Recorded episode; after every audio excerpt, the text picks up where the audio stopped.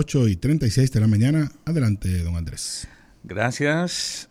Bueno, eh, uno escuchando opiniones y pensando también en, en situaciones y especulando sobre cosas que como nunca se habían visto, pues uno no tiene como ninguna referencia, no se sabe efectivamente eh, los protocolos, si hay protocolos escritos, qué tiempo tienen esos protocolos. Digamos, el caso este de del, bueno, está siendo calificado por, eh, por los organismos en el Palacio Nacional. Me refiero a, al accidente, a la agresión en una camioneta de,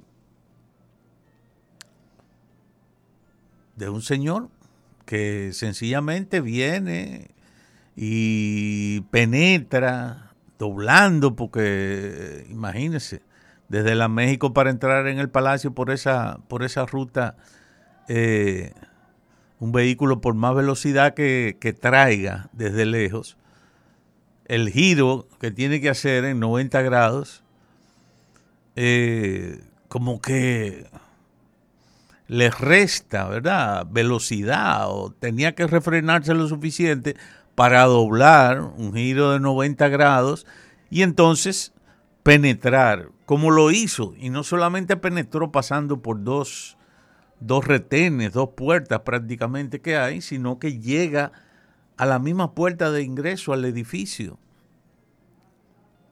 el Palacio Nacional. Bueno, se han puesto en evidencia muchísimas fallas. Una de ellas es que la seguridad del Palacio Nacional no estaba preparada para una acción como esta.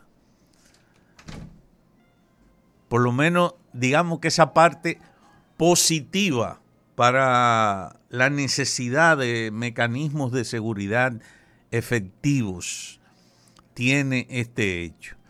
Pero independientemente, bueno, hay dos cosas que quedan bastante claras. Una es que evidentemente hay que revisar todo el protocolo y que ojalá ya lo estén corrigiendo.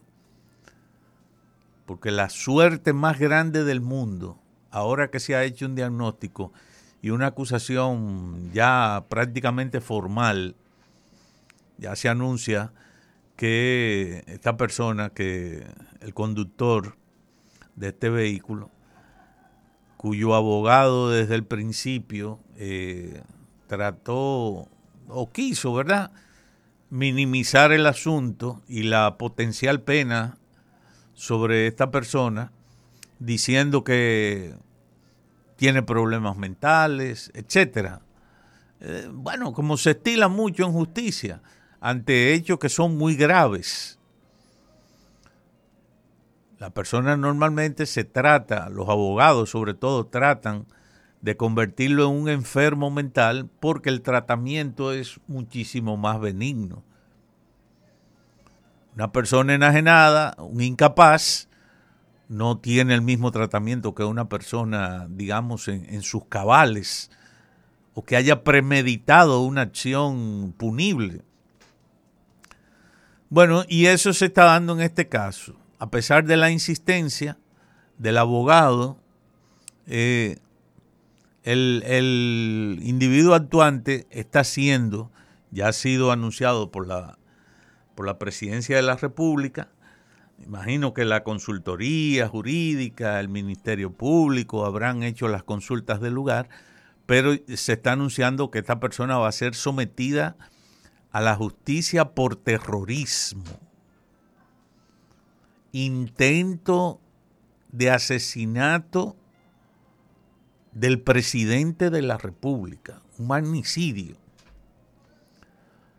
Y bueno, eso son palabras mayores, mínimo 30, mínimo 30 años, porque creo que la ley que se aprobó antiterrorista, eh, contra el narcotráfico internacional, eso, y problemas de lesa humanidad, creo que incluye acciones terroristas, creo que tiene un tope hasta de 40 años, según se cuando se aprobó esa ley.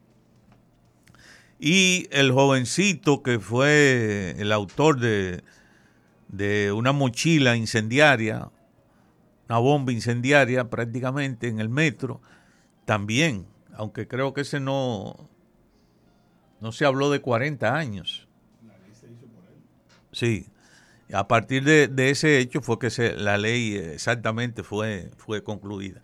Ahora, eso es lo primero. Lo primero es que esta persona no va a ser tratado como un enfermo, a pesar de lo que ha dicho. Supongo que también se habrán hecho todas las evaluaciones médicas del lugar durante el tiempo, más de una semana ya que tiene detenida esta persona. Eh, y bueno, pinta feo por ese lado. Ahora, el otro elemento, el otro elemento es el de la seguridad nacional y sobre todo el de la seguridad del palacio.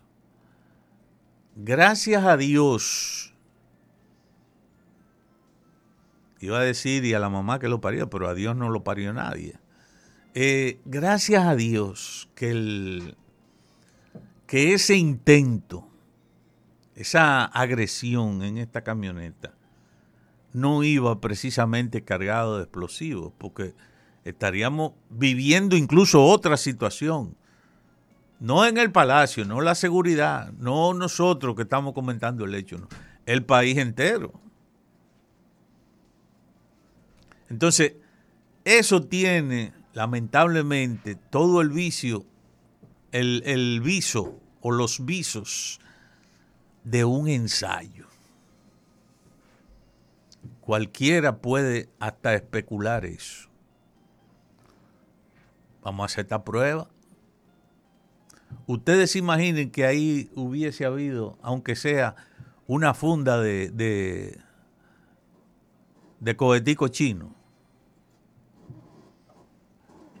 y el estruendo, además del choque que eso hubiese provocado. Ya eso. Entonces, significa, lógicamente, estoy pero grullando, si ustedes quieren, porque se cae de la mata que el Palacio Nacional tiene que ser dotado.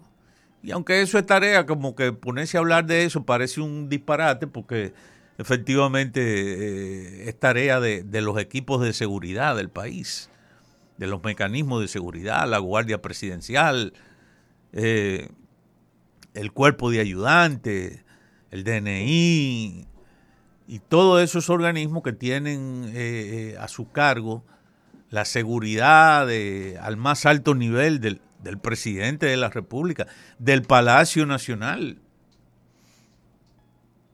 Esté o no esté ahí el presidente a esas horas, es un hecho que no es posible que un, vehículo pueda llegar en una zona que no es abierta, que tiene controles, que tiene retenes, y que aún así se llegue a ese, a ese punto, es una falla garrafal que eh, en general uno lo reconoce como Estado, pero que efectivamente ahí en el Palacio Nacional los mecanismos, los mecanismos de seguridad ante hechos como este, que ya vemos que es posible, fue posible hacerlo, ni, ni, ni hostia, pero la, la, los contenes para evitar que un vehículo pueda penetrar hasta la misma puerta del edificio, hasta, hasta, hasta las bases del edificio, eso, eso no es posible que vuelva a ocurrir.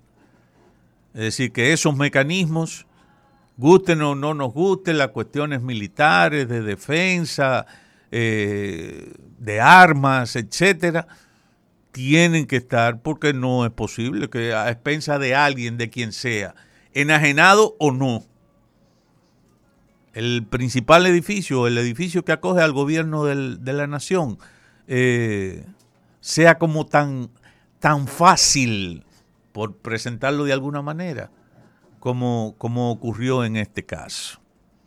Ojo avisor y vamos a poner candados aunque sea después que nos hayan robado. Gracias.